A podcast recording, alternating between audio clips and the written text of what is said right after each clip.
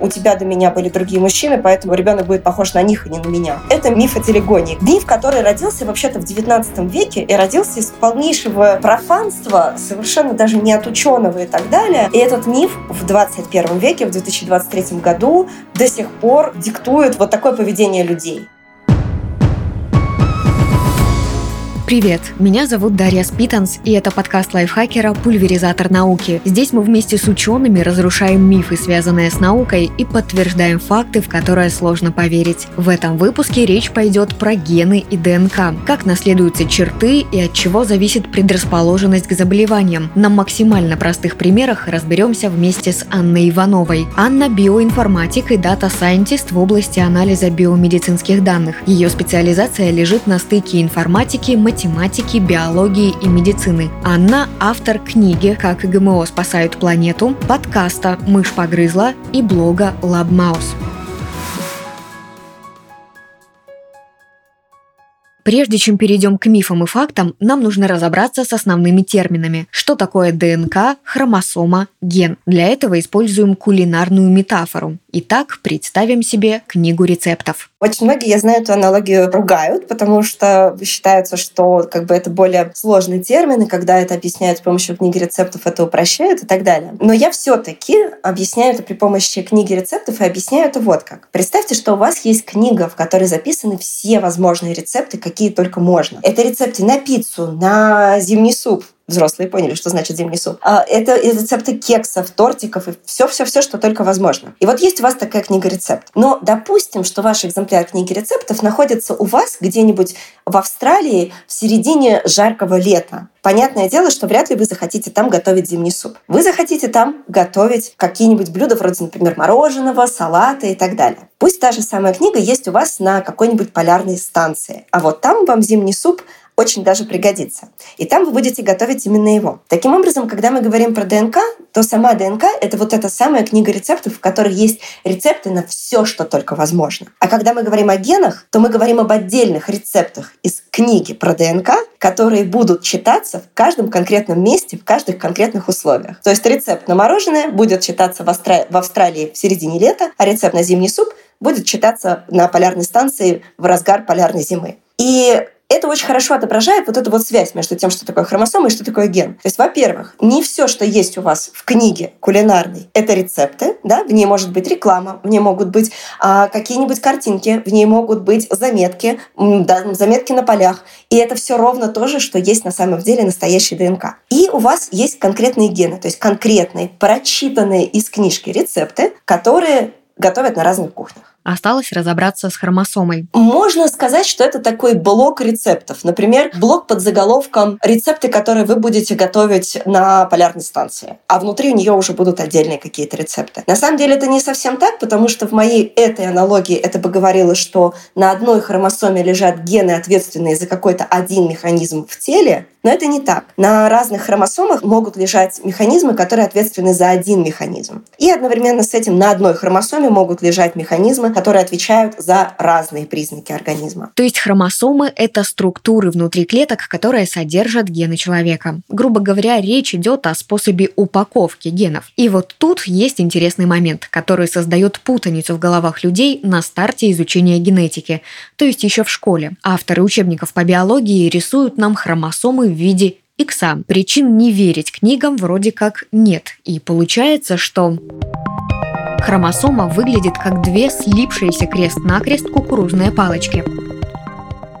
На самом деле это утверждение содержит часть правды и часть заблуждения. Я когда в школе училась и видела эту картинку в учебнике биологии, у меня был какой-то абсолютный диссонанс в голове, что подождите, стоп, почему вы называете X хромосомой только одну конкретную хромосому, а у вас на картинке все остальные хромосомы тоже на X похожи? То есть вы с чего решили, что типа одна хромосома X, а все остальные не X, хотя похожи все на X? Вот, это на самом деле путаница, которая идет из-за картинки. Почему такая картинка исторически есть в наших учебниках? Потому что когда-то давно когда не было электронных микроскопов, не было различных алгоритмов математического моделирования, когда мы не могли видеть хромосому никак иначе, мы могли видеть ее в оптический микроскоп только в один конкретный момент перед самым окончанием одной из фаз деления. Когда мы говорим о нашей клетке, хромосомы в нашей клетке лежат не просто так, как-то там раскиданы, да, они лежат в таком ядре, маленьком-маленьком ядре, э, размером в микрометры. А представьте, что наша ДНК, если ее вот растянуть в длину, она будет больше двух метров. Вам нужно уложить веревочку длиной в 2 метра, коробочку размером в несколько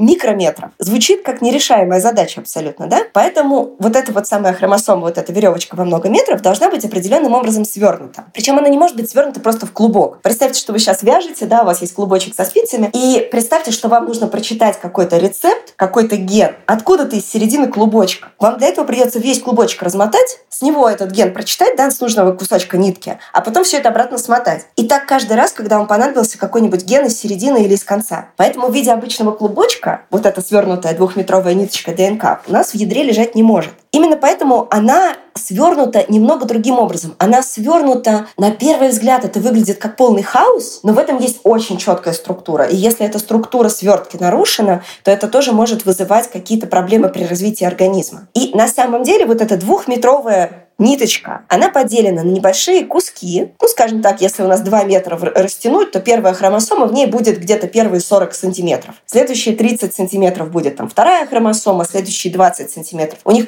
номер означает их размер. Первая хромосома самая большая, 20 вторая хромосома самая маленькая. И возвращаясь к тому, как они выглядят, это бесцветные ниточки, которые на первый взгляд перепутаны в какую-то совершенную кашу, которую невозможно различить, но когда клеточка начинает делиться, из одной клетки начинают появляться две клетки, в этот момент вот эта вот вся каша спагетти, тарелка со спагетти, вот чтобы как можно представить, как выглядит э, ДНК в нашем ядре клетки. В общем, когда клетка начинает делиться, расходиться на две разные клетки, вот эта тарелка со спагетти должна расползтись на две новые тарелки. И спагетти должны не просто расползтись по двум тарелкам, а они должны удвоиться и расползти. И клетки, механизмы эти организованы таким образом, что вот эта вся бесформенная спагеттевая масса, она сворачивается в такие вот плотненькие хромосомки, которые мы с вами уже видим в оптический микроскоп. И мы с вами видим в оптический микроскоп их на той стадии, когда они почти разошлись. То есть вот эти две палочки хлопьев, как мы сказали в начале, да, это на самом деле в этот момент это не одна хромосома, а это две парные хроматиды,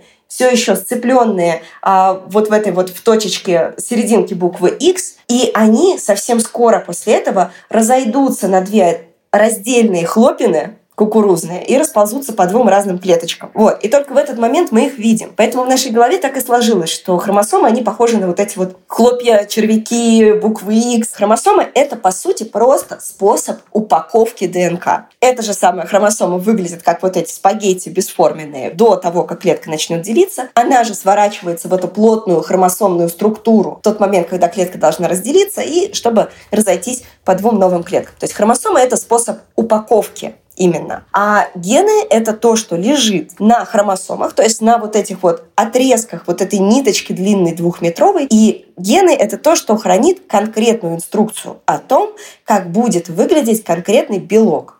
А конкретный белок – это, собственно, какой-то механизм внутри нашего тела. Например, вы меня сейчас слышите благодаря тому, что у вас в ушных каналах, вот в этих в ушах, да, есть специальные такие белочки, которые определенным образом воспринимают звук и передают ее дальше к мозгу. То есть каждый маленький механизм внутри нашего тела, он организуется при помощи белков. И сейчас такая маленькая ремарка для биологов, которые нас слушают и такие, что же она несет. Не все гены кодируют белки. Ребята, я про это помню, да. Ну, скажем так, это будет то упущение, которое мы сейчас опустим, чтобы получилась чуть-чуть более простая картина. Итак, мы выяснили, что ДНК – это молекула в клетках, несущая генетическую информацию. Гены – это сегменты ДНК, которые определяют наши черты, а упакованы гены в специальные структуры, в хромосомы, ну а совокупность всего перечисленного, то есть всего генетического материала, который находится в клетке организма, называют геномом. Он определяет то, как будет развиваться тело, как оно будет расти, какая у него будет внешность и так далее. У здорового человека в каждой клетке имеется 46 хромосом, 23 пары. Половину ребенок получает от мамы и половину от папы. Но можно ли сказать, что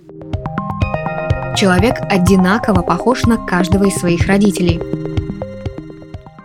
Нет, нельзя. И вот почему. Представьте, что у вас есть морковный сок и яблочный сок. Я вот обожаю морковный яблочный сок. Стараюсь его везде заказывать, где не сижу. И если вот пить морковный яблочный сок, он же не похож на морковный, он не похож на яблочный. Это морковно-яблочный сок. Он что-то новое вы не можете их разделить обратно, да? После того, как вы смешали два сока, вы не можете сказать, что М, вот эти вот молекулы в нем на вкус я ощущаю это от мамы, от яблочного сока, а вот эти вот от папы, от морковного сока. То есть, когда вы пьете морковный яблочный сок, у вас уже некоторая другая субстанция, немножко новая, обладающая новыми качествами, новым вкусом. Примерно так же с новым человеком, да? То есть, несмотря на то, что он может как бы состоять в теории из 50% генов папы и 50% генов мамы, но оно смешивается таким образом, что мы не можем сказать, что вот это вот четко у него там от папы, вот это четко у него от мамы. Скорее всего, какие-то признаки просто будут похожи. Почему еще мы не на 50% мама и не 50% папа? Когда сперматозоид сливается с яйцеклеткой, сперматозоид носитель собственной ДНК, и яйцеклетка, в ней тоже есть собственная ДНК. Там есть одинарный набор. Вот у нас в каждой клетке тела двойной набор ДНК. Да? У нас две первых хромосомы. Одна от папы, одна от мамы. Две вторых хромосомы, две третьих хромосомы и так далее. Единственным исключением в нашем теле являются клетки половые. Это половые клетки мамы, то есть яйцеклетки, и половые клетки папы, то есть сперматозоида. Они несут гаплоидный набор генов. И вот когда гаплоидный набор из сперматозоида сливается с гаплоидным набором из яйцеклетки, у нас получается тот самый двойной набор хромосом, да, который дальше нам даст э, человечка с двойным набором хромосом. Но есть один небольшой нюанс. В момент, когда ДНК, когда хромосомы от папы и хромосомы от мамы сливаются внутрь одной клетки, они сливаются настолько близко, что каждая хромосома находит свою пару, например, первая хромосома от папы находит первую хромосому от мамы внутри этой клетки. И они подходят к друг другу настолько близко, что в какой-то момент они как бы слипаются, перемешиваются, а потом расходятся обратно на следующей стадии деления. И таким образом, когда они расходятся обратно, они могут случайным образом немножко перепутать свои кусочки, от кого чей кусочек достался. Таким образом, в ребенке будет не целиком первая хромосома от мамы и целиком первая хромосома от папы, а его первая хромосома, вот эта вот двойная, мамин и папин экземпляр, она будет как бы немножко другая за счет вот этих вот перестановок. То есть я хочу, чтобы главный поинт был какой понятен, что значит мамина и папина хромосомы, когда оказываются в ребенке, они перестают быть в точности как мамина и папина. Помимо того, что от того, что у нас есть одна и вторая хромосомы э, от разных родителей, это уже не дает возможности какому-то признаку от одного из родителей прям четенько воплотиться. Но, во-вторых, это еще и не чисто от мамы и от папы хромосом, потому что они вот так вот перепутаны. Этот процесс называется конъюгация или попарное слияние гомологичных хромосом. Этот механизм эволюция придумала не просто так. Он обеспечивает генетическое разнообразие. Например, возьмем каких-нибудь зайчиков. У этих зайчиков такое же половое размножение. И у этих зайчиков это самое половое размножение за счет вот такого слияния двух, от двух родителей плюс вот это вот перемешивание с рождением неких новых вариантов генетических, оно позволяет зайчикам быть очень генетически различными. И если однажды на долину с этими зайчиками упадет какой-нибудь долговременный холодный циклон, и там станет супер холодно на несколько следующих лет, то у вас все зайчики погибнут, останутся только те зайчики, которые внезапно внезапно, случайно, а в их генетической, э, генетической составляющей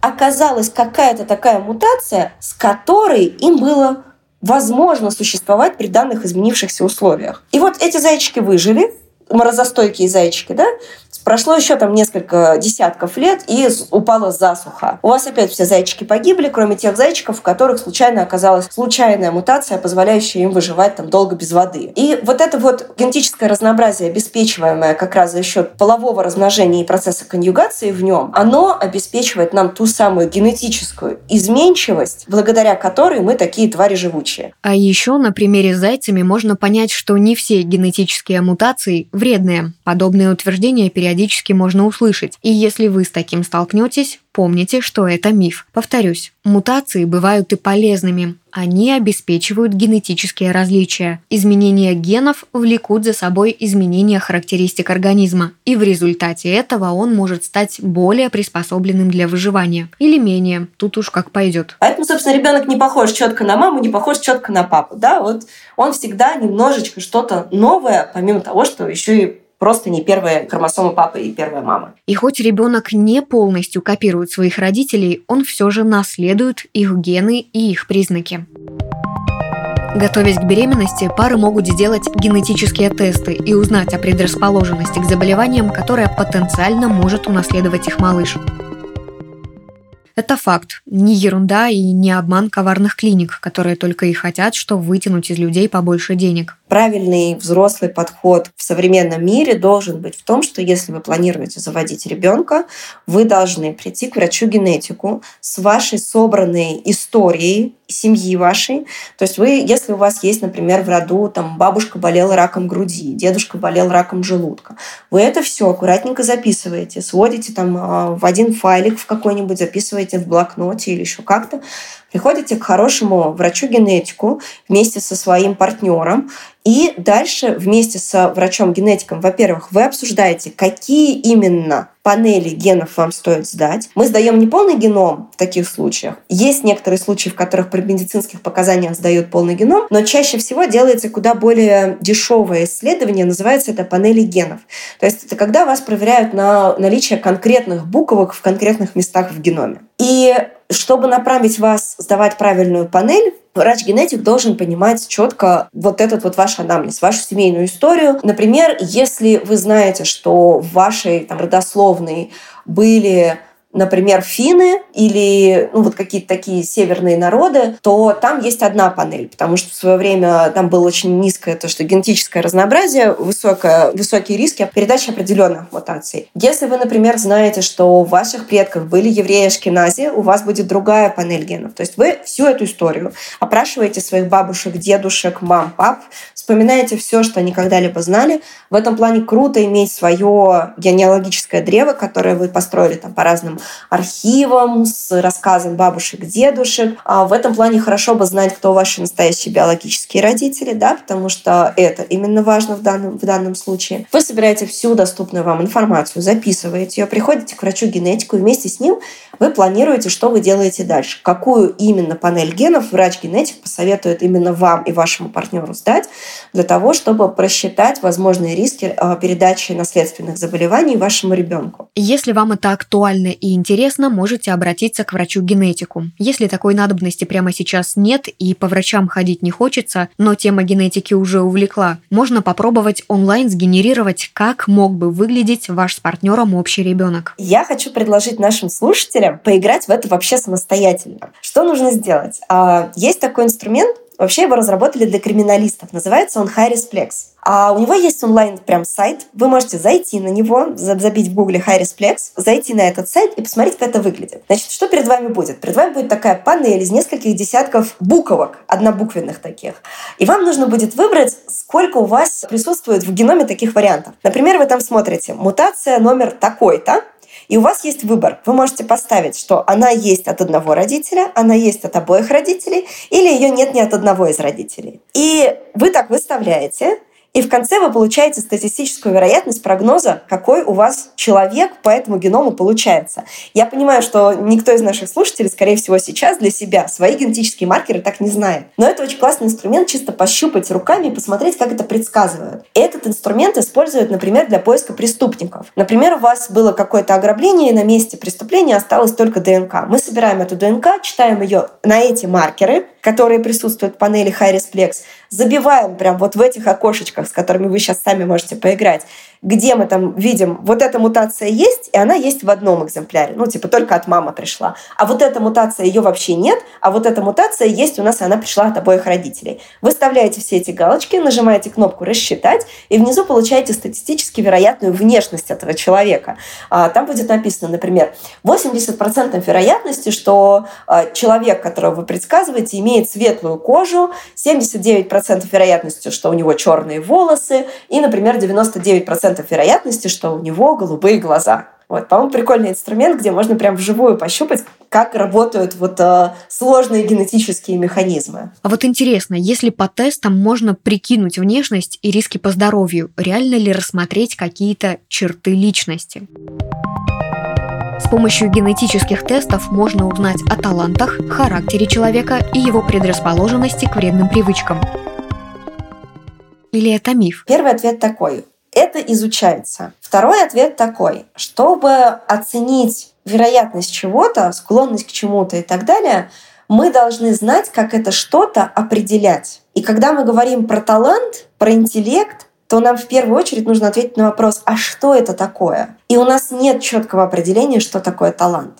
У нас нет четкого определения, что такое интеллект. Многие сейчас могут сказать, что ну как же, у нас же есть вот эти тесты на IQ. Но эти тесты на IQ не являются объективным показателем интеллекта. Эти тесты на IQ заточены, в частности, на тот культурный контекст, который присутствует у части населения. И поэтому для этой части населения это может быть каким-то показателем. Если вы ровно с этим же тестом на IQ придете к какому-нибудь человеку из а, какой-то другой принципиально культуры и попросите его пройти этот тест на IQ, он вас, возможно, в этом тесте покажет супер низкий результат. Хотя это ничего не будет говорить о его способностях интеллектуально мыслить, размышлять, строить логические цепочки и так далее. Поэтому в первую очередь невозможно ответить на такой вопрос, что такое талант или что такое интеллект. Может быть, когда-нибудь мы сможем на это ответить и придумать, как это измерять. Но пока мы ответить на это не можем. А значит, мы не можем это нормально измерять. Здесь скорее возникает другой вопрос. Мне этот вопрос по поводу предрасположенности к какому-то поведению приходилось не раз э, слышать и не раз на него отвечать отвечать в контексте вот кто-то берет ребенка, например, из детского дома, дальше что-то идет не так, и, и начинают этого ребенка обвинять в том, что, например, да он начал пить в детстве, потому что его родители были алкоголики, или он там он у вас точно начнет родителям приемных детей, такое очень часто говорят, добросоветчики в больших кавычках. Да у него же родители наркоманы, да он же у вас точно будет наркоманом. Вот с какими-то такими вещами их, по крайней мере, чуть-чуть проще изучать. И да, мы знаем, что наследственные факторы в этом немножечко присутствуют. Но это не серии, что если родители были алкоголиками, простите, я не хочу использовать это слово, это стигматизирующее слово, но я в данный моменте использую его для краткости. Я прям прошу эту ремарку обязательно э, услышать услышать и понять. Например, если мы знаем, что у родителей была алкогольная зависимость, это действительно статистически повышает риски ребенка иметь алкогольную зависимость.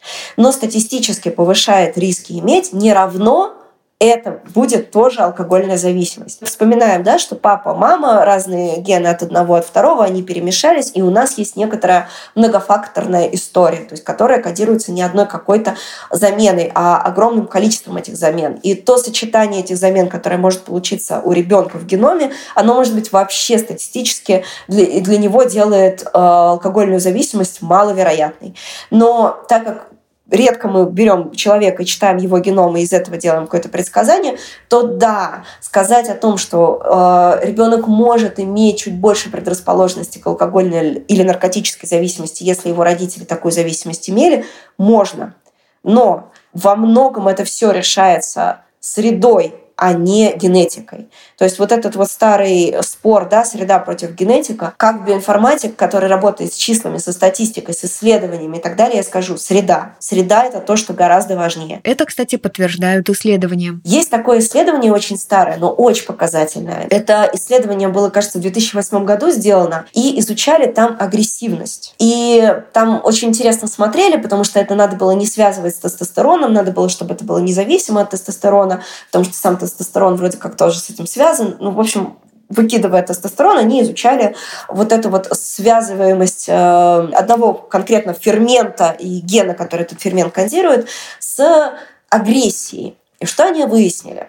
Значит, на той выборке, для которой они смотрели, оказалось, что если над ребенком в детстве надругались, на него оказывалось психологическое, физическое давление, в его адрес выказывалась агрессия, он жил в тяжелых условиях, то в таком случае люди, у которых есть конкретно вот такая вот замена в геноме, в этом ферменте, когда они вырастают, если это девочка, то с возрастом она имеет некоторую предрасположенность к повышенной агрессии, но с возрастом далее это проходит. То есть, когда она становится взрослым человеком, это, эта зависимость исчезает. Если это мальчик, над которым в детстве издевались, надругались и так далее, и он имеет такую вот э, мутацию, то чаще всего во взрослой жизни он тоже будет оказывать повышенный уровень агрессии. Казалось бы, да. Казалось бы, вот, мы же нашли причину, что агрессия — это генетически обусловленная штука. Но на самом деле нет. Потому что если мы возьмем ребенка, над которым не надругались в детстве, не издевались в детстве, и у него даже есть эта мутация, эта мутация никак не сработает для него в будущем. У него него не будет повышенной агрессии э, в будущем, несмотря на то, что у него эта мутация есть, потому что у него было нормальное, хорошее детство. Дальше это исследование смотрели, оказалось, что на других популяциях оно не подтвердилось, но это очень хорошая показательная история. Да? Давайте не будем думать про то, что у нас гены решают, будет человек агрессивен или нет. Будет человек агрессивен или нет, влияет в первую очередь то, что его окружало. Рос ли он счастливым человеком? Живет ли он счастливым человеком? Издевались ли над ним? Ставили ли его в положение там, бесправия, подчинения и так далее? Давайте просто быть нормальными, хорошими людьми, которые стараются создавать для других людей нормальные и хорошие условия жизни. И не будем думать о том, что давайте мы будем искать каких-то бракованных, генетически неправильных людей. Очень добрая и хорошая мысль. На ней можно было бы красиво закончить выпуск. Но нет, этот эпизод последний в сезоне, и мне бы хотелось попрощаться с вами на позитивной ноте, а потому напоследок оставила для вас личный рейтинг мифов от нашей гости Анны Ивановой. Самый распространенный миф, который я последнее время слышу чуть ли не отовсюду, со всех сторон, это миф про наличие какого-то, вот я живу в Армении, да, а, здесь меня часто спрашивают, э, расскажи про армянский ген. Что значит армянский ген? Но то же самое слышно и из других э, мест, например, в России это был вопрос, расскажи про славянский ген или про русский ген. И вот это вот один из самых распространенных мифов. Не существует никакого армянского, славянского или русского гена. Я примерно понимаю, откуда этот миф мог пойти, причем у меня есть даже две таких теории, откуда он мог произойти. Скорее всего, произошел он где-то в перекрестии двух этих э, основанных на неправильном понимании некоторых вещей мифах, но суть в том, что да, вот очень часто люди спрашивают, что такое армянский ген, что такое славянский ген, там русский ген, э, финский ген и так далее. Вот так, конечно, но не бывает. Второй миф, который до того, как я начала заниматься популяризацией науки, мне казалось, что этого мифа просто уже не существует нигде. А оказалось, что нет, реальные люди иногда приходят и про него не то, что там спрашивают просто. А вот буквально ко мне недавно подошла моя, моя знакомая э, девушка и рассказала, что ее подругу бросил ее молодой человек, потому что а, ну, они были женаты, она забеременела от него, и он ее бросил с формулировкой «у тебя до меня были другие мужчины, поэтому они будут похож... э, ребенок будет похож на них, а не на меня». И мужчина просто бросил девушку. Да, то есть это миф о телегонии, как вы уже, наверное, поняли. Это просто миф, который родился вообще-то в XIX веке и родился из полнейшего профанства, совершенно даже не от ученого и так далее. И этот миф в 21 веке, в 2023 году до сих пор э, диктует вот такие вот вот такое поведение людей. Вот. Поэтому это будет мой второй по популярности, наверное, миф, который меня бесит. И третий миф будет смешной. Как и первый миф, он родился от некоторой научной такой основы, но дальше на это налипло неправильное понимание. И этот миф звучит так. Не бывает рыжих кошек. Рыжими могут быть только коты. Очень забавный такой миф. Если вы владелец рыжей кошки, в данный момент вы можете очень сильно над ним вместе со мной посмеяться. На самом деле не бывает трехцветных котов. Но в обратную сторону из этого исказили миф, э, неправильно поняв механизм, который работает, вот не, почему не бывает трехцветных котов. И от этого сказали, что не бывает полностью рыжих кошек. Но на самом деле полностью рыжие кошки вполне себе бывают. В этом нет ничего экстраординарного. Хотя а, сочетание рыжего с чем-то еще может быть чуть-чуть более статистически распространено у кошек. Трехцветных котов действительно не бывает. Если вы видите или если у вас есть трехцветный кот, вот прям кот, вы можете его поднять, увидеть у него два прекрасных мешочка под хвостом, если вы их не, не обрезали чуть-чуть раньше. Перед вами либо два кота в этот момент, два кота внутри одного, а, либо перед вами на самом деле не совсем кот. То есть э, генетически его пол не будет относиться к стандартному хромосомному полу XY. Он, скорее всего, перед вами с генетическим сочетанием половых хромосом как X X, Y. То есть у него два X и один Y. Этот котик будет бесплодным, он не может иметь потомства. И еще этот котик будет немножечко отличаться по поведению. Он будет согласно вот данным от владельцев таких котов, часто такие коты как будто бы постоянно маленькие дети. То есть даже другие коты их не воспринимают как конкурентов, а обходятся с ними как с котятами. Хотя по, вас, по возрасту, по размеру это может быть далеко не котенок. Не выделяет э, феромоны вот это вот все как взрослый кот, потому что он, собственно, и не кот. Неудивительно, что этот миф вообще возник. С котом, который и не кот вовсе, даже Шрёдингер бы запутался. Хорошо, что мы все выяснили. Не верьте мифам, ищите правду. Вместе с подкастом лайфхакера «Пульверизатор науки». Мы есть на всех удобных подкаст-платформах. Яндекс Музыки, Apple и Google подкастах, Кастбоксе, Саундстриме, ВК Музыки, Звуки и других. Подписывайтесь, ставьте лайки и звездочки, комментируйте выпуски и рассказывайте о нас друзьям. Мифы и факты в этом эпизоде для вас разбирали Дарья Спитанс и Анна Иванова. Редакторы Кирилл Краснов и Татьяна Чудак. Звукорежиссер Дмитрий Мусин. Этот выпуск мы сделали при участии YouTube проекта Science Video Lab.